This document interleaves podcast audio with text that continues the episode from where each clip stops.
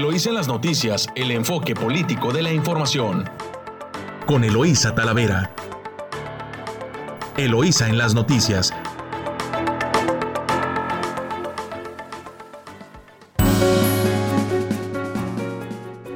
Eh, hoy es martes 3 de agosto. Les saluda Eloísa Talavera, transmitiendo a través de su emisora favorita 929 Amor Mío y en San Quintín a través de La Chula en el 98.3 de frecuencia modulada.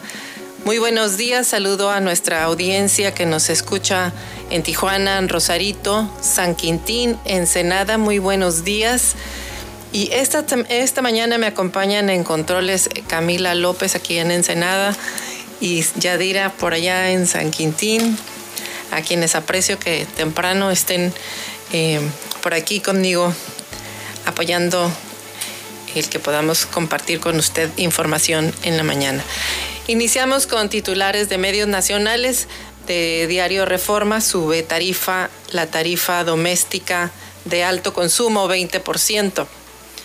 De El Universal, va a la 4T por juicio político para Córdoba y Murayama. Morena busca la remoción de los consejeros electorales al señalar que atentaron contra la imparcialidad e incidieron en la decisión popular. Se refieren a la consulta. En la jornada, fluyó más la consulta en estados de Morena que en los de Acción Nacional. Milenio. Todos buscan apropiarse de la independencia judicial. Saldívar. Excelsior. Estados del sur y el centro los que más participaron. El financiero. Urge el Fondo Monetario Internacional a México reformas y apoyos fiscales. El economista. Monto de remesas recibidas a junio establece triple marca histórica. Hasta aquí los principales encabezados eh, de los principales diarios nacionales. Vamos con información local y de su diario El Mexicano, presentaron los comités de trabajo, eh, iniciaron Marina y Bonilla la transición. Catalino Zavala fue designado como coordinador de comisiones en enlace de la autoridad entrante. Y de su diario El Vigía. Sigue Ensenada sumido en la violencia, desafortunadamente la portada. El pasado fin de semana hubo una persona sin vida, al parecer asesinado a golpes, además de dos más con lesiones por arma blanca y contusiones por riña. También en primera plana inician Marina y Bonilla transición en Baja California. Y de la voz de la frontera, en eh, finanzas en, eh, sube a 26 los intoxicados en restaurante, un restaurante de una marca conocida en Mexicali, parece ser que tuvo un problema con manejo de comida y de 13 intoxicados subió a 26. De su portal, de su portal Ensenada Net se opone la mayoría de regidores a municipalización de CESPE. Piden a sindicatura interponer controversia constitucional. Esto en Ensenada. Y cuestiona gobernadora electa municipalización de organismos del agua. Esas son las notas principales eh, de los diarios eh, locales, eh, de los principales diarios locales. ahora pasaremos a revisarlas, pues ya la información local para que usted esté informado de primera, de primera mano lo que acontece en el municipio de Ensenada y de Tijuana, Rosarito, San Quintín, en nuestra región, en nuestro estado.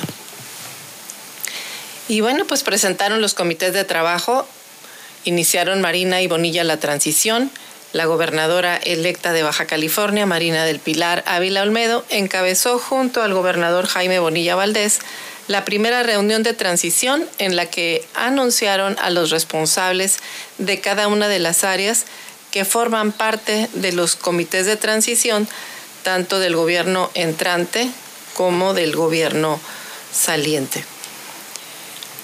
Y aquí eh, el encuentro tuvo lugar pues en el nuevo centro de gobierno del estado en Tijuana, en pleno respeto a los lineamientos de la ley de entrega y recepción de asuntos y recursos públicos para el estado de Baja California, especialmente los artículos tercero, fracción primera y, y 13 del mencionado ordenamiento legal luego de que el 15 de junio pasado el Consejo General del Instituto Estatal Electoral de Baja California realizó la declaratoria de validez de la elección a la gobernatura del estado para el periodo 2021-2027, siendo Marina del Pilar Ávila Olmedo suscrita como gobernadora electa de Baja California se facultó legalmente para la realización de la transición.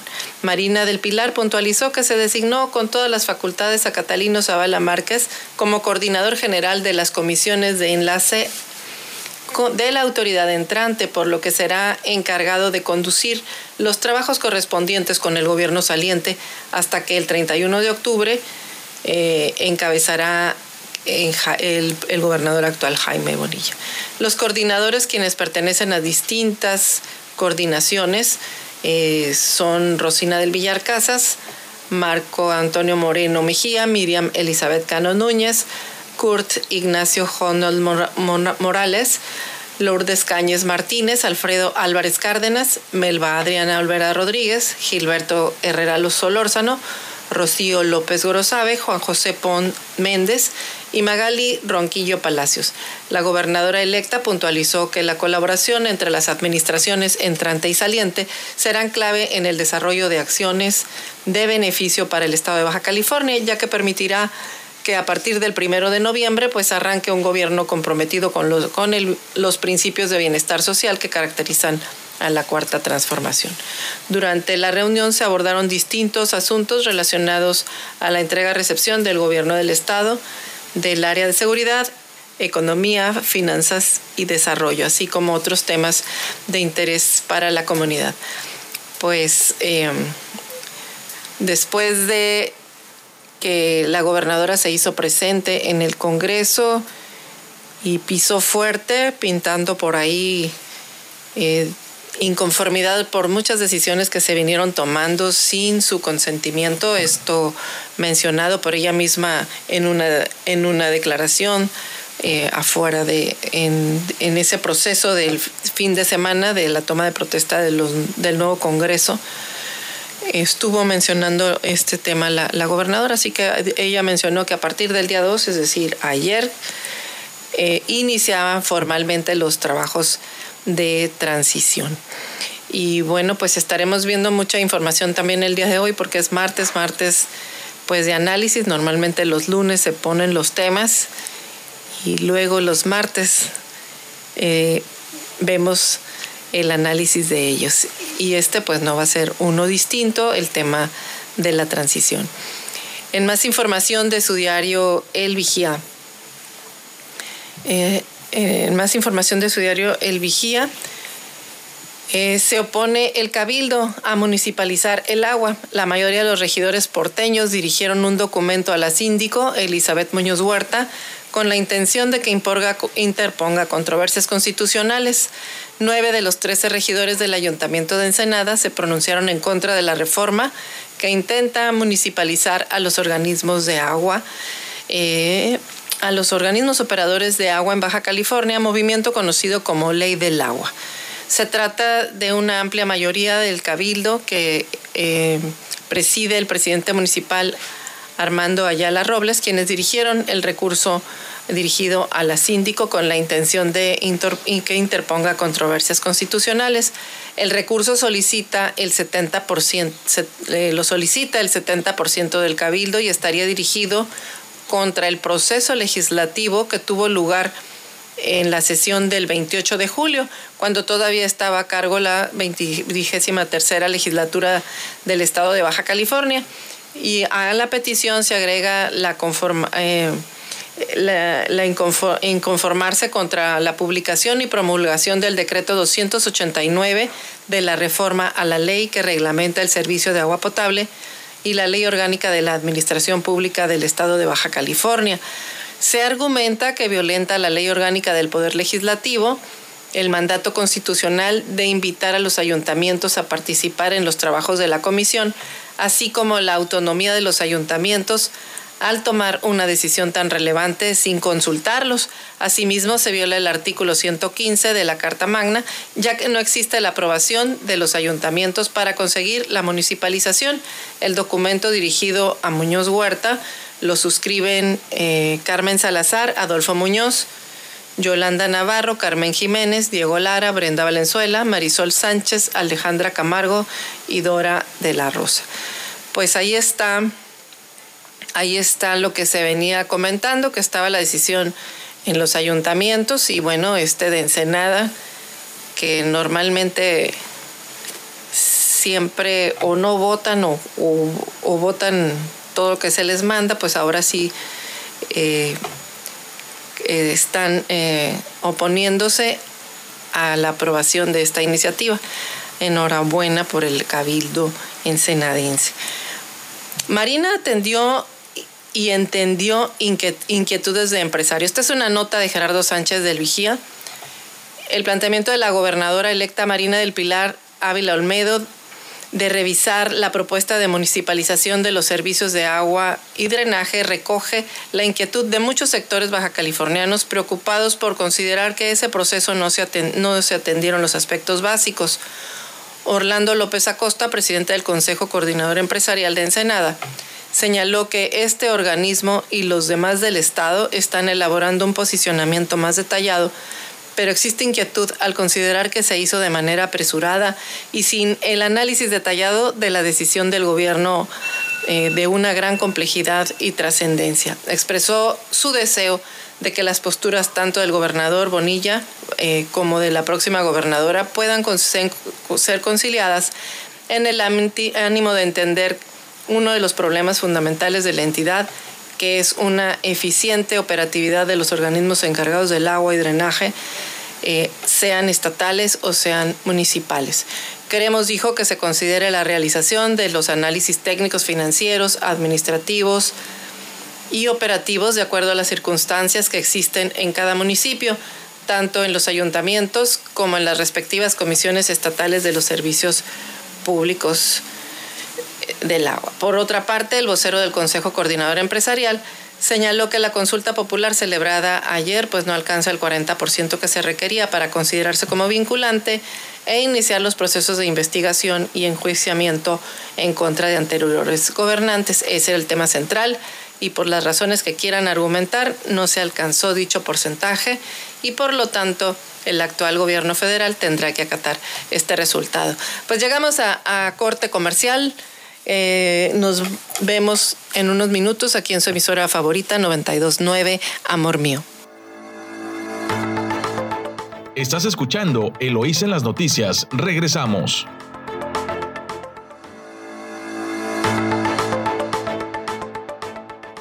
Gracias por seguirnos escuchando aquí en su noticiero Eloísa en las noticias, en su emisora favorita 929 Amor Mío. Y un tema que sigue pues dando dolores de cabeza en todo el país y Baja California y Ensenada pues no son la excepción. Es el tema de la pandemia, esta pandemia que se resiste a morir. En esta información de su periódico El Vigía también podría cambiar color de semáforo en Baja California. Es una nota de Carla Padilla. El verde de la nueva normalidad en el semáforo epidemiológico por COVID-19 podría cambiar para algunos municipios de Baja California ya que este miércoles se hará corte de los indicadores que se analizarán para establecer la nueva semaforización. Así lo advirtió el secretario de Salud de la Secretaría, eh, el secretario de Salud del Estado. Indicó que si bien actualmente todos los municipios y localidades se encuentran en verde, a excepción de Mexicali que se mantiene en amarillo, esto podría cambiar ante el considerable aumento de casos activos, incidencia por 100.000 habitantes y tasa de reproducción efectiva en las distintas ciudades. Todos los municipios están sujetos a cambio de semáforo. Este miércoles determinaremos en qué coloración vamos a estar en el semáforo epidemiológico a partir de la siguiente semana en Baja California. Así lo expresó el mandatario. Eh, en ese sentido, el funcionario destacó que Ensenada mantiene la incidencia más alta a nivel estatal con 25.62 casos activos por cada 100.000 habitantes, aunque en casos brutos mantiene 141 unidades.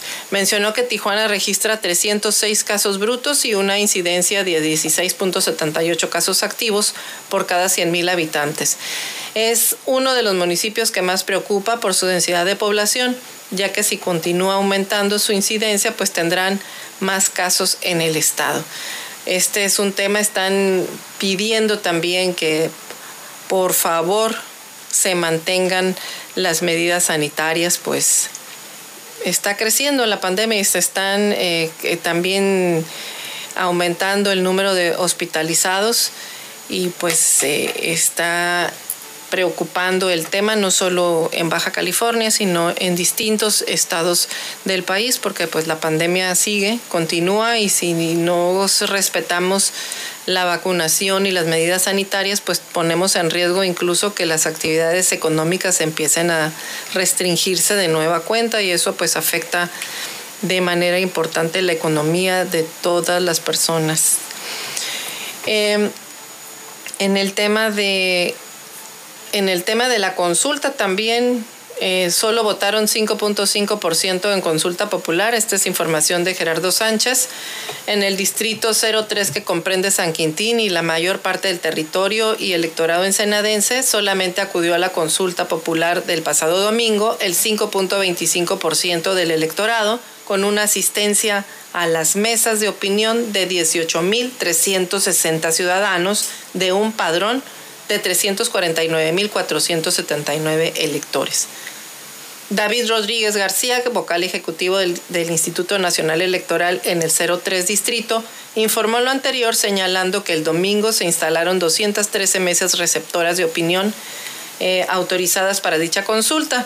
Las opiniones a favor eh, del sí fueron 18.079, lo que representa el 98.47% de quienes acudieron a la consulta. Por el no se manifestaron 195 ciudadanos y se anularon 86 opiniones. Indicó que no se presentaron incidentes de gravedad en la instalación, recepción de las opiniones y conteo de las papeletas en las cuales los asistentes manifestaron mayoritariamente por el sí para someter a juicio a los actores políticos del pasado.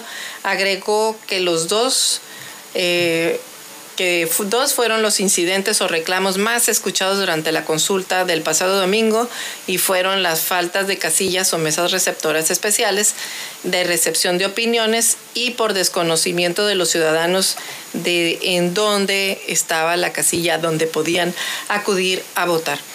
Ambos temas, explicó Rodríguez García, están relacionados a la falta de recursos del INE para poder instalar mesas especiales y también por la necesidad de reducir a un 30% el número de mesas de recepción comparativamente al número de casillas de votación de los pasados comicios.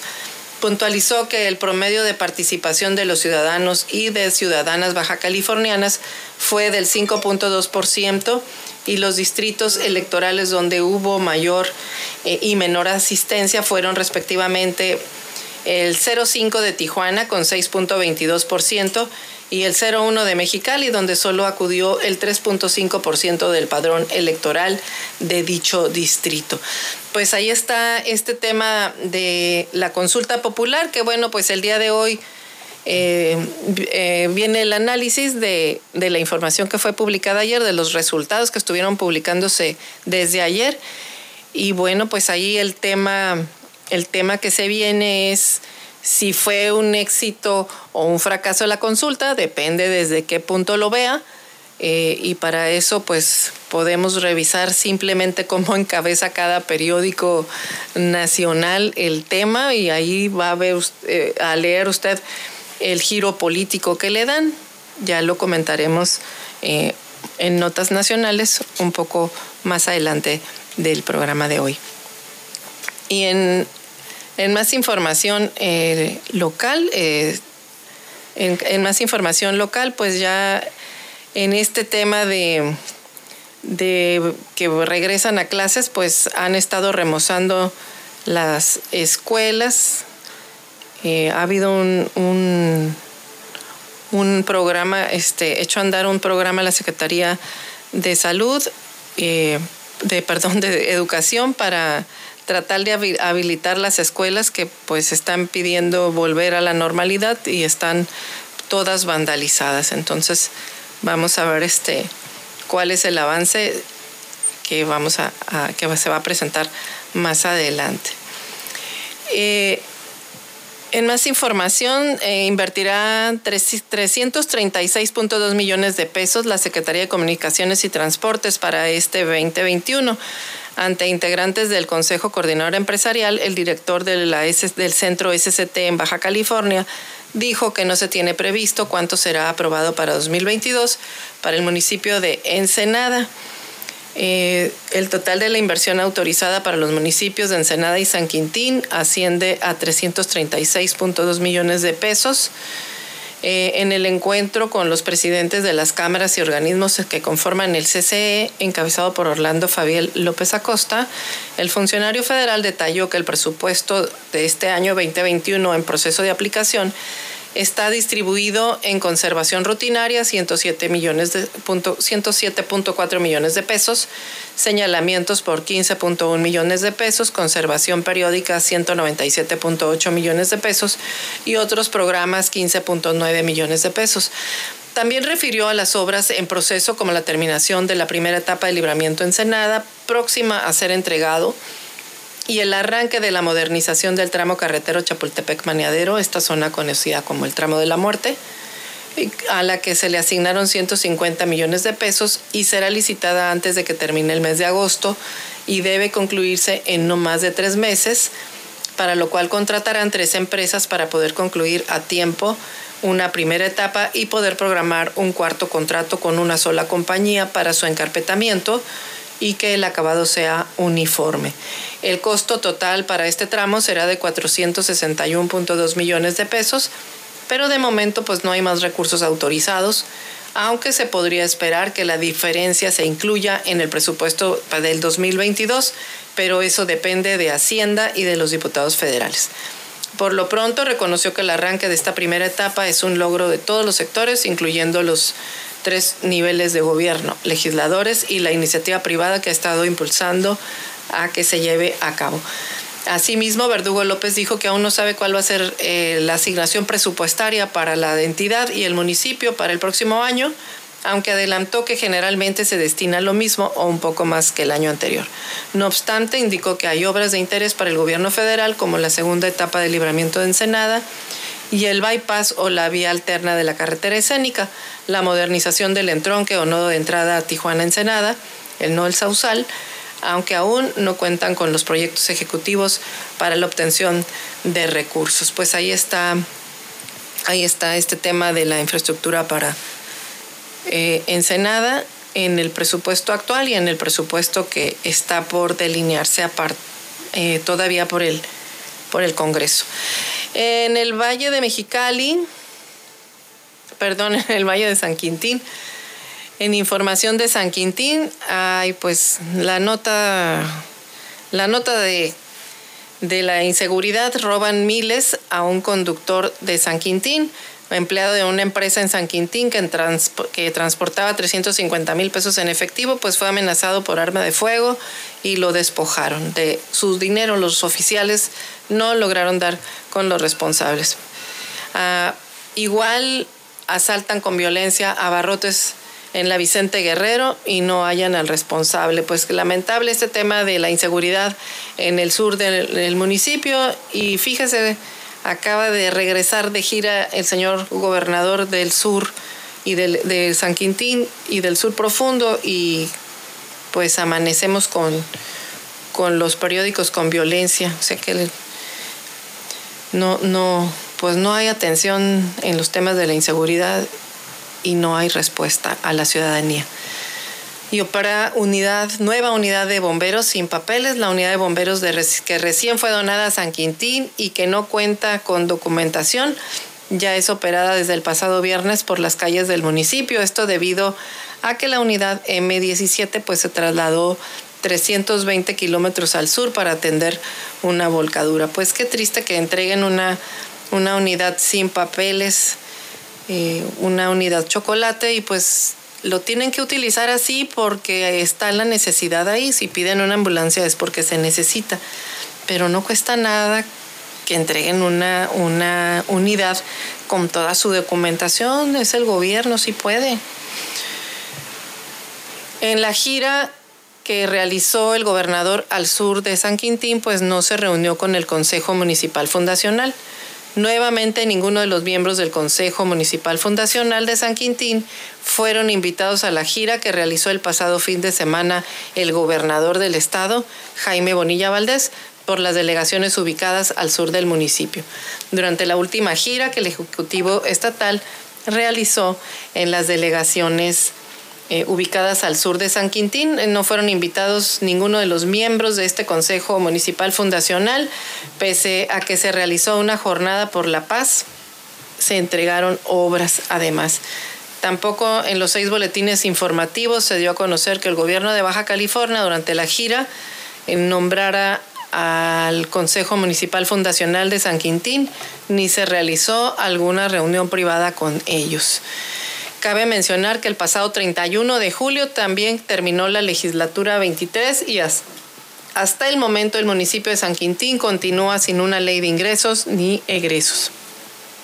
La primera vez que se presentaron eh, no tienen información eh, tampoco de que se de que se desconoce cuánto tiempo tendrán que esperar para que la nueva legislatura apruebe o regrese nuevamente, como ha sucedido en otras ocasiones, para que hagan correcciones al proyecto. Se refieren al proyecto de ley de ingresos. La primera vez que presentaron fue el pasado mes de diciembre, cuando solicitaron al Congreso 293 millones de pesos, pero hasta el cierre de la edición, esta ley que presentaron pues no fue entregada como debería ser y, y se las regresaron. Pues no, no tienen información sobre nuevo presupuesto. Nos vamos a corte comercial, regresamos en unos minutos. Estás escuchando Eloís en las noticias. Regresamos.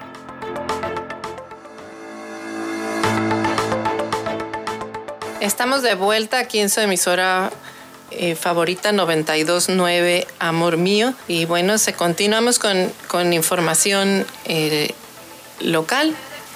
Pues mire, ya casi están listas las unidades deportivas. Esta es una nota en Ensenada, es una nota, nota de Luis Miguel Ramírez. Más del 50% de avance registran los trabajos de rehabilitación de los gimnasios Ernesto Moreno de la delegación del Sausal y el Oscar Tigre García a cargo del gobierno de Ensenada.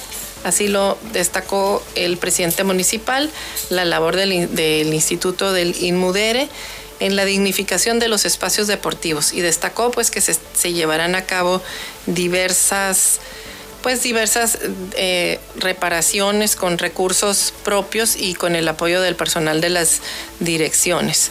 Pues enhorabuena por estas por esta labor que están haciendo de rehabilitar los espacios deportivos que pues ahora que empiezan a realizar actividades los jóvenes pues tengan un lugar digno para revisarlo. Iniciarán en agosto más de 20 talleres culturales. En este mes de agosto, más de 20 talleres ofrece el Instituto de la Cultura y el Desarrollo Humano de Ensenada para personas de distintas edades, por lo que el próximo 23 de agosto iniciará el periodo de inscripciones.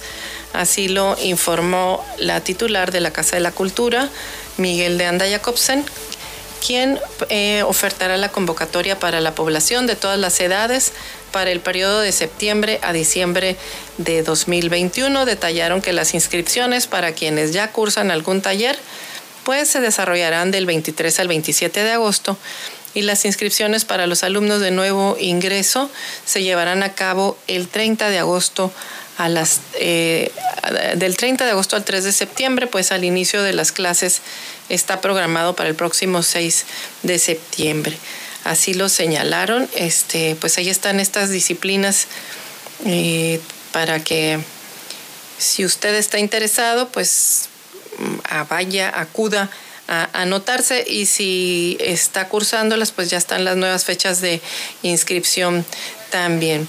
También es importante compartir un, este es un servicio social de su emisora favorita 929 Amor Mío Hay un anuncio aquí de césped de suspensión de servicio de agua hoy martes 23 de agosto eh, de 5 de la mañana al miércoles 4 de agosto a las 6 de la mañana.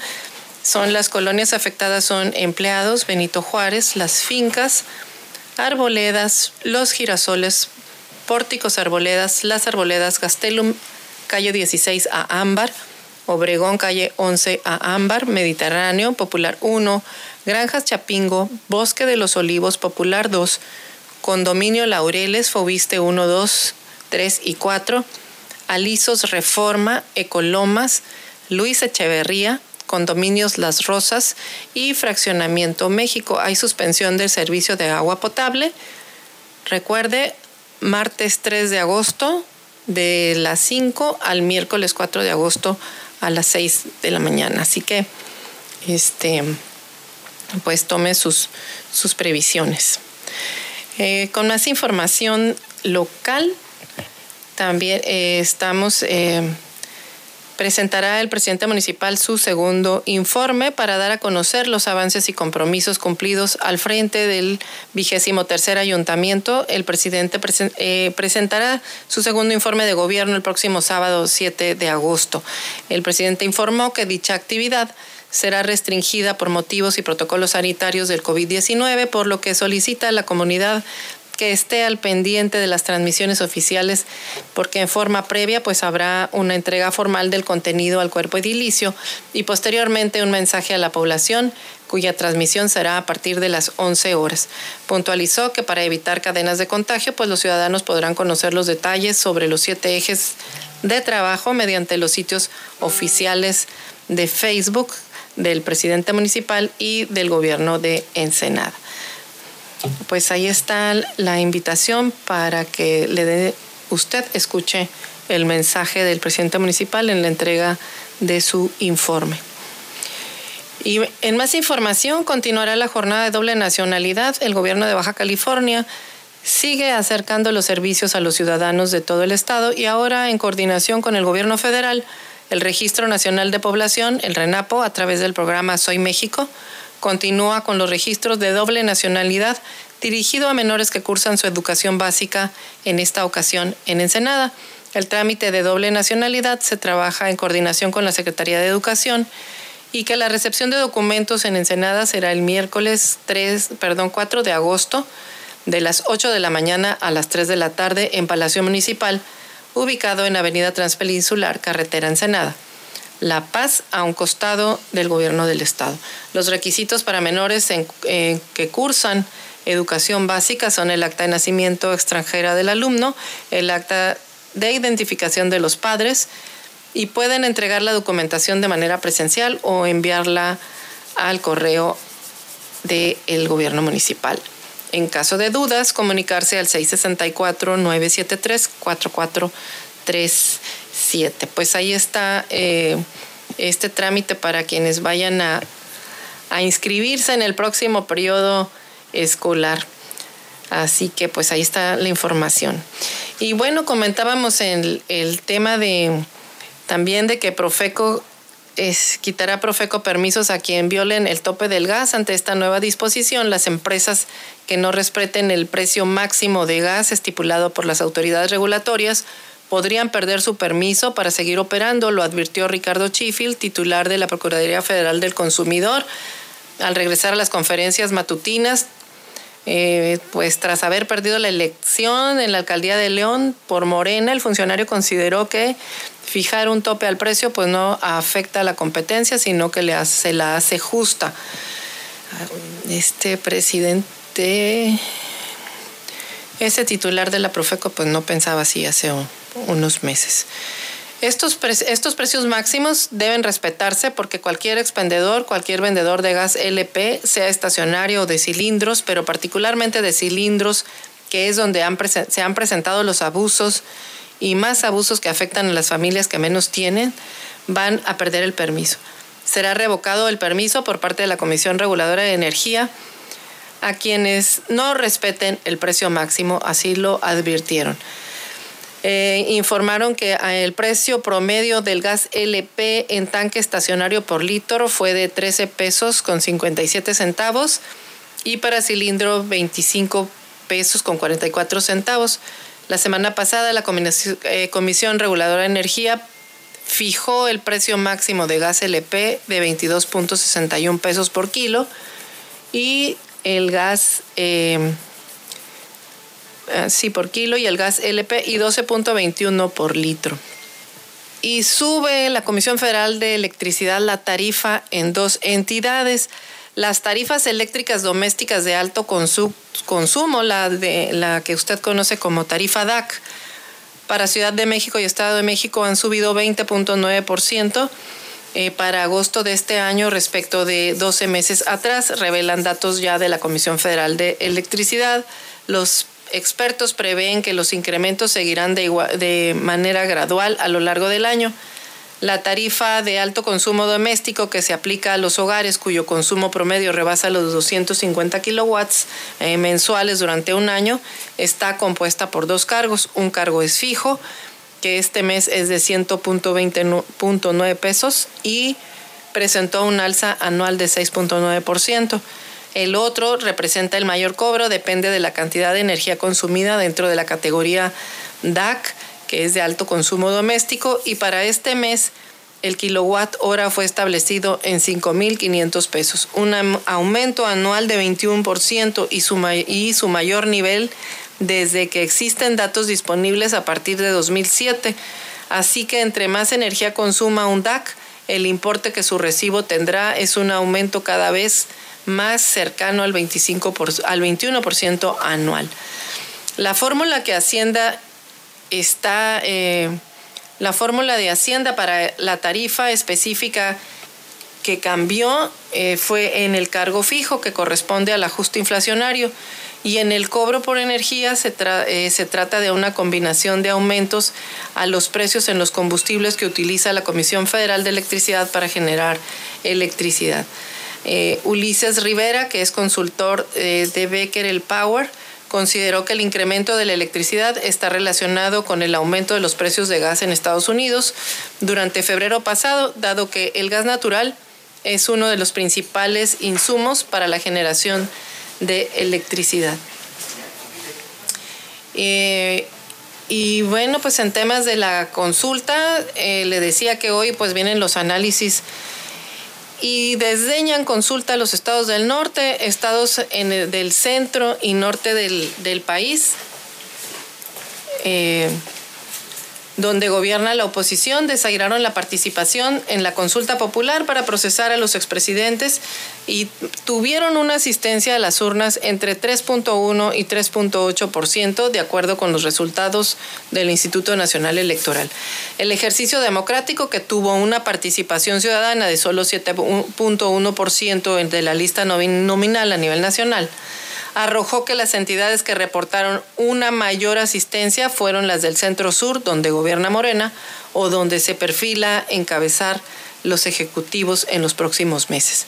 El, cómputo oficial del INE, con 99.8% de las actas escrutadas, estableció que la entidad con menor participación en las urnas fue Chihuahua, con un 3.1%, donde gobierna el PAN, con Javier Corral, quien dejará el cargo en, manos de su correo, originaria, María Eugenia Campos, el próximo 8 de septiembre. En, en Guanajuato, que encabeza el panista Diego Sinogüe Rodríguez, apenas se registró un 3.8%, mientras que en Nuevo León, actualmente independiente con Jaime El Bronco Rodríguez, y que a partir de octubre gobernará el emesista Samuel García, pues apenas se alcanzó el 3.4%. 97.7 dijo que sí, en Aguascalientes el mando del, al mando del panista Martín Orozco se reportó un 3.7% de ciudadanos que acudieron a las urnas y en Zacatecas, entidad que también gobierna el PRI, pero que a partir del 12 de septiembre será dirigida por el morenista Monreal, David Monreal, pues apenas participó un 3.3%. Pues ahí está el desglose de cómo se se votó el análisis político de cómo se, se distribuyó la votación en el país. Así que pues Nos vamos a corte comercial, regresamos en unos minutos con entrevista aquí en su emisora eh, favorita 929 Amor Mío. Estás escuchando Eloís en las noticias. Regresamos. Estamos de vuelta aquí en su noticiero Eloísa en las noticias. Gracias por escuchar a su emisora favorita 929 Amor Mío. Y regresamos con la entrevista. Hoy esta mañana tenemos aquí con nosotros al ingeniero Orlando Fabiel López Acosta. Él es presidente del Consejo Coordinador Empresarial de Ensenada. Y lo acompaña también eh, Martín Guillermo Muñoz Barba, quien es presidente de Coparmex. Coparmex Ensenada y también tengo entendido presidente de la Comisión de Salud del Consejo Coordinador Empresarial. Pues muy buenos días, voy a, si me permites tantito, pues aquí el, Orlando Orlando Fabiel, eh, perdón, Orlando Fabiel López Acosta, presidente del Consejo Coordinador Empresarial, pues él es ingeniero civil, empresario, empresario de la construcción y expresidente de compañías mexicanas de la construcción de Ensenada, el COMICE, y es el primer presidente del Consejo Coordinador Empresarial de Ensenada, procedente del Valle de San Quintín. Pues eh, muy bienvenido, presidente, y también tenemos aquí a, Martín, Martín Muñoz, él es empresario que tiene una larga trayectoria también pues en la banca comercial y en el comercio, así como en el sector empresarial y pues destaca como presidente de Canaco y de Coparmex. También tengo entendido tu segundo periodo, así que así es. Pues muy activos por aquí. Muy buenos días, bienvenidos. Buenos días a ti, al contrario, gracias. Muy buenos días, muchas gracias por el espacio. Sí, bienvenidos. Pues muy importante la labor que realizan los órganos intermedios, los órganos empresariales en lograr los equilibrios democráticos en una, en una sociedad. Este es un papel complicado porque pues siempre que se toman decisiones con unos se quedan bien, con otros se quedan mal. Y, no es sencillo. Así que alguien que está en un puesto como el de ustedes, que tiene que tomar decisiones y, y, sobre todo lograr estos equilibrios en, en unos en una sociedad y, en, y sobre todo en los tiempos políticos que nos está tocando vivir ahorita con tanta polarización eh, eh, y con la oportunidad también en Baja California de un relevo con un gobierno que si bien es cierto llega con un amplio bono democrático, eh, pues también llega en una circunstancia de polarización nacional, pero que con un antecedente de muchas decisiones eh, que están afectando la tranquilidad de, los baja californianos, sobre todo eh, yo lo veo aquí, este, eh, como dicen, condimentado con este tema de la pandemia que le ha venido a meter presión a la economía del país y, del Estado. Pues aquí a sus órdenes, ¿cómo le va Orlando? Pues muy bien, gracias. sí, platicarte que uno trata de dar un beneficio con su persona y con la sociedad a través de estos organismos. Sabemos que eh, estamos ocupados y es puro puras ganas de hacer algo por la sociedad, esa sociedad que de repente te ha dado a ti beneficios, que te ha proporcionado trabajo, que te ha dado la oportunidad de salir adelante y pues toca, toca dar un poco de nuestro tiempo, tiempo que, que nos apremia en otros lugares, como es con nuestra familia, con nuestro trabajo, pero hacemos un esfuerzo por, por dar un granito de arena y participar en esa sinergia entre gobierno y empresarios y entre sociedad. Hoy en día preocupados, como tú dices, por la situación que está pasando en el país, eh, preocupados por tantas cosas que en el estado y en el municipio por leyes que de repente salen eh, de la nada y que preocupan a toda la sociedad. Eh, yo te vengo a platicar un poquito de, de lo que en el Consejo Coordinador Empresarial de Ensenada hacemos. Ahorita preocupados más que nada por obras de infraestructura que estamos tratando de, de hacer gestiones para que se realicen obras importantes en Ensenada, obras tan necesarias. Y ahorita viene el asunto de la terminación de la primera etapa de libramiento y estamos trabajando con la conectividad, esa gestión para que se hagan obras de conectividad de libramiento tan necesario para despejar el, la carga pesada que viene de, tanto del sur como del norte hacia el sur. Eh, te platico un poquito de algunas de las obras que, que CCE ha gestionado eh, y que ha presionado en los gobiernos federales, estatales y municipales para que éstas se ejecuten, como es el tramo Chapultepec-Maniadero, una carretera que es peligrosa y que se necesita modernizar, modernizar a seis carriles. Estamos, hemos estado yendo a la Ciudad de México, a la Cámara de Diputados, a la Secretaría de Comunicaciones y Transportes, a la Secretaría de Hacienda para su registro. Se ha hecho mesas de eficiencia, mesas de trabajo donde están los tres niveles de gobierno y que a partir de eso se ha logrado hoy en día con apoyo del Estado, con apoyo de, la SCT y, de la SIDUR, eh, complementar los estudios y trabajos y ahora con la solicitud del, del recurso por parte del municipio pues todos juntos, todos haciendo sinergia por una obra importante, creo que hoy en día se, se va a lograr. Qué bueno que se esté dando. Y hay un recurso de 150 millones de pesos para la ciudad de Ensenada para esa obra. Se está trabajando en el eje Esmeraldas, que es otra obra que conecta en la primera etapa al libramiento el nodo del eje del, del nodo vial del Gallo y ahorita vamos por una obra muy importante. Estamos queriendo eh, gestionar que se dé el proyecto del nodo del Sausal. es un nodo muy importante para el desarrollo de la ciudad y para la conexión entre puerto, ciudad. Toda la carga que pasa por ahí es importante, la que sale del puerto. Y hoy en día pues ya no se encuentra en buenas condiciones. Entonces, esa es una de las metas que tenemos en la Comisión de Infraestructura del CCE que se realice próximamente. Ya estamos en pláticas precisamente con la Secretaría de Comunicaciones y Transportes, que es un tramo carretero que no le corresponde, que ahorita le corresponde al municipio, pero que contamos con su apoyo. También estuvimos en la API eh, hablándote precisamente de esa conexión de puerto con ciudad, están involucrados.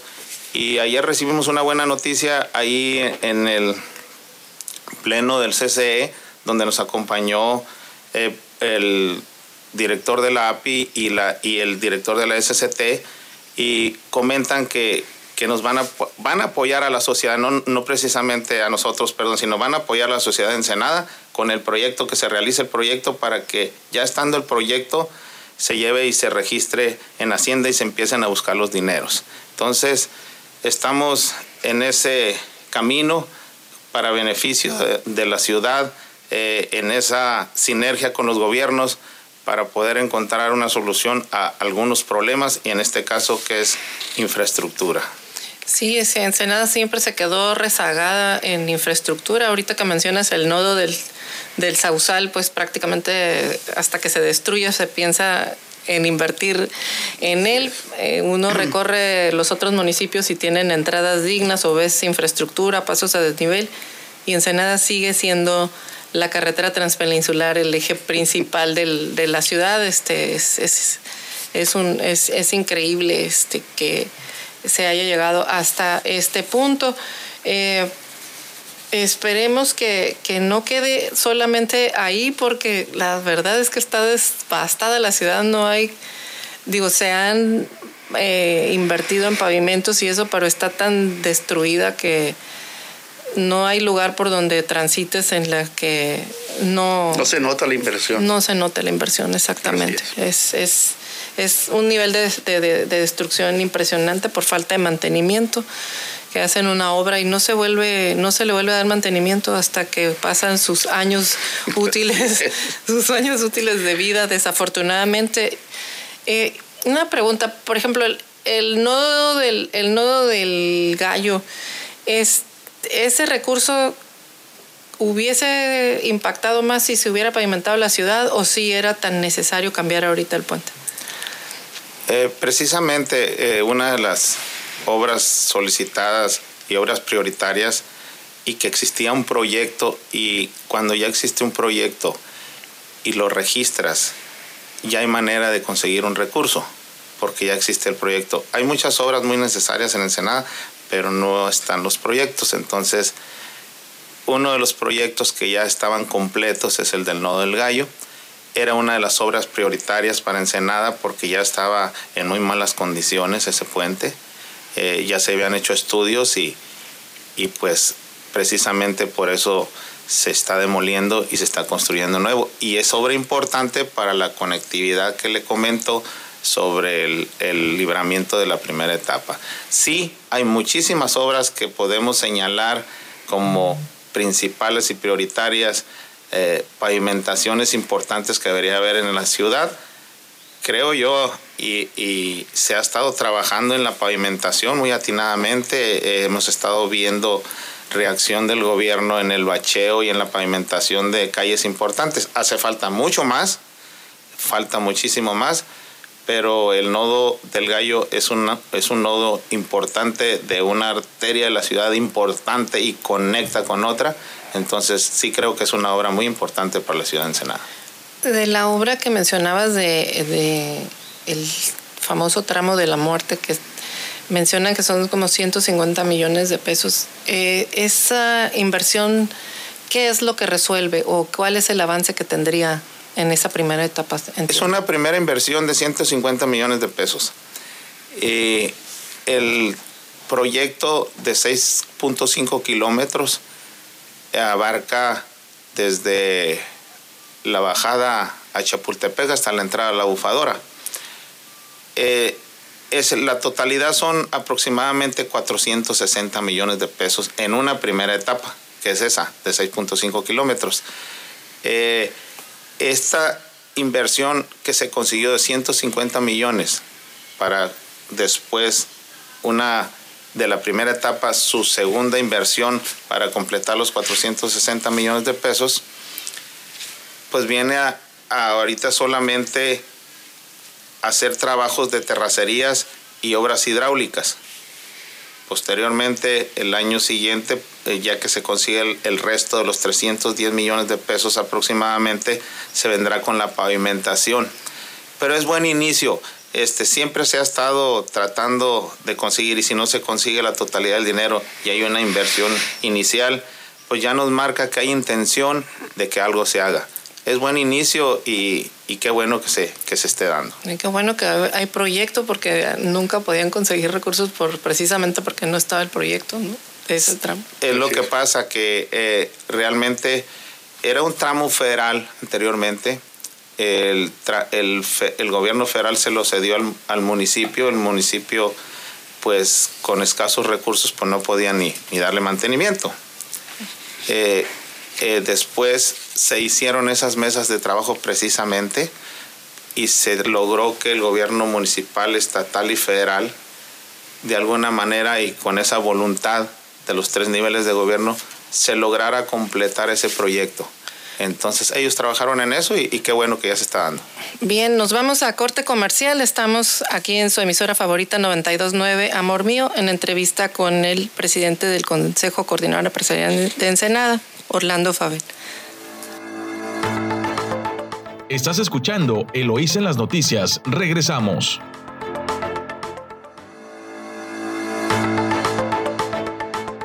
Agradecemos que nos siga escuchando aquí en su emisora favorita, Amor Mío. Estamos platicando con el presidente del Consejo Coordinador Empresarial de Ensenada, Orlando Fabial, y también con el presidente de Coparmex en Ensenada, Martín Guillermo. Este, están aquí esta mañana platicando y, comentamos que eh, a que no tenemos una planeación de largo plazo ni en el país, ni en el estado, ni en la ciudad, una planeación que trascienda las necesidades de una comunidad para ir construyendo año con año, eslabón con eslabón, un, el edificio de la ciudad eh, que tenga mejor calidad de vida para todos. No, es borrón y cuenta nueva cada tres o cada seis años, desafortunadamente, y precisamente el rol que juegan eh, estos organismos de la sociedad empresariales, sociales, que son como la memoria de las necesidades, llevan la memoria de las necesidades, en este caso, pues de la infraestructura, de lo que económicamente requiere una ciudad para tener una buena calidad de vida, que además esos son indicadores que alguien que viene a invertir busca en una ciudad, qué calidad de vida tiene, tiene agua, tiene parques industriales, donde hay eh, capacidad para que un inversionista venga y tenga la confianza de invertir en una ciudad. Y ese es el rol precisamente importante que juegan eh, los organismos empresariales de llevar esa memoria que no hay capacidad este, gubernamental todavía que, que lo logre. Entonces el, el, interesado debe ser el ciudadano y el ciudadano organizado. ¿Cómo, cómo ves esto al respecto, Orlando? Sí, sí, gracias.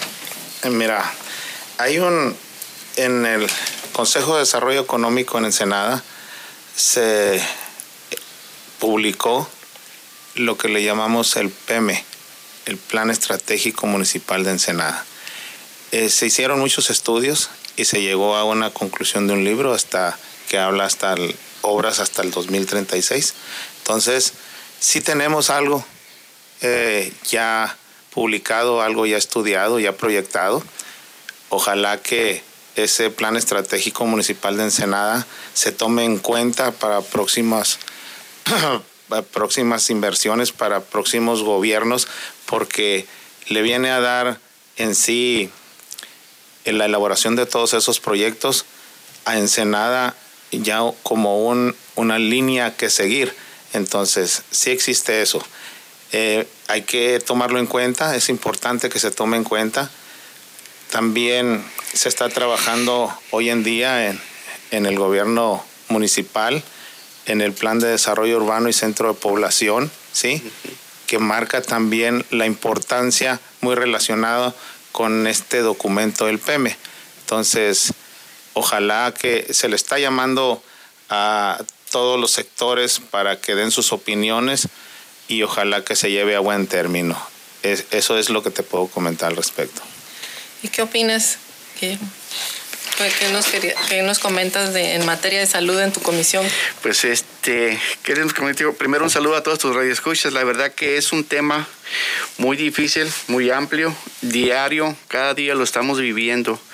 Ahorita eh, estamos preocupados con la famosa tercera ola que, que dicen los médicos, dicen los expertos a nivel mundial, que llega una tercera ola donde nos va a pegar más duro.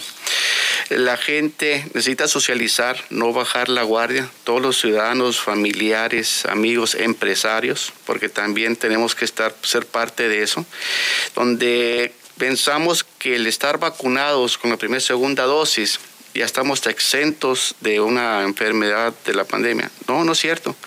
Ahorita con esta situación que está sucediendo ya vimos que hay cinco variantes de la pandemia. Entonces, del COVID-19, ¿y qué va a suceder? Eh, lo vemos, tu servidor lo ve a diario en la zona centro, los fines de semana, donde parece que no existiera el COVID-19 todos sin cubrebocas, la mayoría de ciudadanos extranjeros que vienen que se sienten invencibles. Entonces hay un temor, hay un temor aquí en la ciudadanía y más con nosotros los empresarios, donde en caso de que haya una tercera ola, pues qué es lo que va a pasar, que el semáforo verde va a pasar a amarillo, después a naranja y después a rojo y nuestra economía nos va a pegar muy duro. Apenas estamos pasando, el año pasado fue muy difícil, hoy apenas estamos retomando este, la economía por buen, buen paso. Entonces, la invitación aquí es a la ciudadanía, a los padres, empresarios, que no bajemos la guardia. Es muy difícil sé, estar con el cubrebocas, eh, con el alcohol, a los lugares que entremos donde hay temperatura, marca la temperatura, pero tenemos que continuar. Tenemos que continuar y no bajar la guardia. ¿Para qué? Para que esto ya sea, sea normal, si así lo vemos, porque ahorita te digo que el futuro, supuestamente en noviembre, llega otra tercera vacuna para reforzar las variantes que están existiendo como el Delta, el Alfa, entonces hay que tener mucho cuidado. Eso es lo que les digo a la ciudadanía, aquí y más en Senada, que no bajemos la guardia, y menos los empresarios con los trabajadores, que hay una comunicación para que continuemos con estas medidas sanitarias que, que ya todos lo sabemos y que sea una costumbre. Así es, pues sí, hay incluso a nivel nacional aumentó 663% los casos de COVID en el país y digo, hay estados donde está siendo mucho más rápido eh, los contagios, pero ya con, el con las otras enfermedades que están ocupando camas en los hospitales, la verdad es que los hospitales ya se están, se están llenando y, pues ya sabemos lo que sigue, ¿no? Si, si no hay atención. Así es, es preocupante lo que está sucediendo. Entonces lo que te digo es que no nos cuidamos. Pensamos que ya porque estamos vacunados ya somos inmunes, no, todavía no. Y no, no. Bueno, es cuestión de, es que hay variantes y sigue la pandemia. Así es. En, en activo. Pues, eh, ¿qué más? ¿Cómo vieron estos temas de la descentralización de, de la CESPE así al, al chilazo, como se dice coloquialmente? Si me permite, sí, mira, eh, yo creo que para ver este, esto, este, bueno, no, pues no es, yo hay otra, otra ley de Bonilla que viene a perjudicar a las arcas, a las finanzas del municipio de Ensenada. Se tenía que haber hecho primero un estudio antes de cualquier otra cosa, de traspasaron a deudos unos pasivos de más de 200 millones, que no es de ahorita. Cada vez, eso nos dicen ahorita el director, 200 millones, que no te diga que son 200, 300. Entonces, antes de hacer eso, tenía que haberse socializado, hacer un análisis con expertos en el tema económico, con la infraestructura que existe, y no nomás pasársela al municipio, porque aquí lo único que va a ganar va a ser el gobierno del Estado, porque va a limpiar sus pasivos. Si te fijas, de, todos los municipios de Ensenada, ¿qué va a hacer? Mire, yo entrego un, este gobierno limpio de deudas. ¿Y quién es el que va a repercutir? El ciudadano, al final de cuentas, que vamos a pagar el costo. Pues sí, pero también la, infraestructura, pues no sé si han visitado las plantas, pero pues no están, no están al 100%, ni siquiera está la capacidad instalada para atender la, la necesidad que requiere la ciudad a la dimensión que tiene ahorita, no hablemos todavía de, proyectar este a futuro cuáles son las reservas o las plantas que se requieren precisamente para garantizar que va a haber tratamiento, ah, tratamiento de agua potable por si hay industria o desarrollos que quieran instalarse en el Ensenada. En Ensenada, exactamente. Sí, eh, desafortunadamente como te lo comenté, no se hizo el estudio, ni nunca se ha hecho. Este, directores llegan, directores van y nunca han hecho nada. Yo recuerdo que en Senada, tengo aquí 55 años, eh, muy rara vez veo un mantenimiento de los acueductos, simplemente de todas las tuberías que hay en la ciudad se hacen, los, lo hacen cuando ya están reventadas, o sea, pero nunca vemos un, un costo, vaya, la tubería tiene que cambiar cada 15 años, darle mantenimiento, nunca lo hemos visto. Sí, no, no hay un fondo de mantenimiento de infraestructura de la ciudad. Pero sí hay fondo para los funcionarios para que cobren su nómina, es la verdad. Sabemos que hace falta el trabajo, pero también ellos deben de poner, deben de olvidarse de que nomás van, no nomás van a cobrar, tienen que realmente traer un plan de trabajo y evitar este tipo de situaciones que están sucediendo. Sí. Eh, una, una pregunta. Eh, ¿Cómo les ha ido con el impuesto de nómina? Que no se los, sí, que les debían, que se los le tenían adeudos, sobre todo con Ensenada. Eh, no creo que no es lo mismo en, el caso de Tijuana o Mexicali. No, cada, cada, cada municipio levantó e hizo su estudio eh, para este impuesto que se, que se le cobró a los empresarios. Los únicos que tuvieron y la oportunidad de demandar y que en este caso nuestro fiscal, ¿se acuerdan? Fue el de el que ganó los casos aquí en el Senado muy reconocido para ese impuesto que se, que se que nos cobraron ilegalmente. A estos van a ser los únicos beneficiados. Los que no convocaron y hicieron una, una demanda, pues no va a proceder, van a seguir continuando pagando el impuesto. Desafortunadamente. ¿Y ese impuesto es para lo no, no es para para proyectos de desarrollo económico, de promoción de las ciudades, no. No, no, no, no, no. Parte del impuesto sobre, de, sobre la nómina, hay un fideicomiso que se llama el FIDEM y que ayuda a los consejos de desarrollo. Es un porcentaje del impuesto sobre la nómina que se va a los municipios. Eh, que hoy en día hay una problemática sobre eso, no se ha dado ese dinero. Hoy el gobierno del estado pretende eh, de alguna manera solventar con algunas propuestas que ya se le han hecho a los consejos de desarrollo. Pero sí es parte de lo que se le da a los municipios para que precisamente se ejecuten y se elaboren proyectos en beneficio de las ciudades. y que operen de alguna manera con ese dinero que viene del Estado. ¿Te quieren pagar en especie ahora? Desafortunadamente ahorita no hay dinero y, por ahí hay una propuesta de pagar con terrenos el dinero que se adeuda a los municipios en el FIDEM. Oh, está complicado porque sí. sí. sobre todo a las entidades que son fiscalizadoras cuando les pagan así, pues las meten en problemones, ¿no? Porque tienen que evaluar los predios que sí, y luego tienen que eh, venderlos y, cargar con los impuestos y pues ya no les salen las cuentas. Y precisamente estamos hablando de leyes que se hacen de repente a modo y, y que se, nos damos cuenta ahorita que con amparos se han resuelto algunas situaciones de esas leyes que pues lo estamos viendo que no son buenas leyes porque si ya un juez decidió regresar dinero a algunos que pusieron la demanda eh, por medio del amparo y ya se lo están regresando, entonces hay que tener mucho cuidado. Se tienen que analizar muy bien las cosas y se tiene que concientizar con la sociedad antes de arrojar una ley. Sí, pues ahí hay que seguir muy de cerca al Congreso nuevo, ¿no? El Congreso que tomó protesta el, justo el domingo. Así es. ¿No? Para que estén pendientes porque, bueno, no sé si se dieron una vuelta por el Congreso del Estado, pero estaba llena, lleno de cajas de amparos ahí en la entrada, ¿no? Precisamente de muchas leyes que se elaboraron que pues más que ayudar afectaban al, al ciudadano.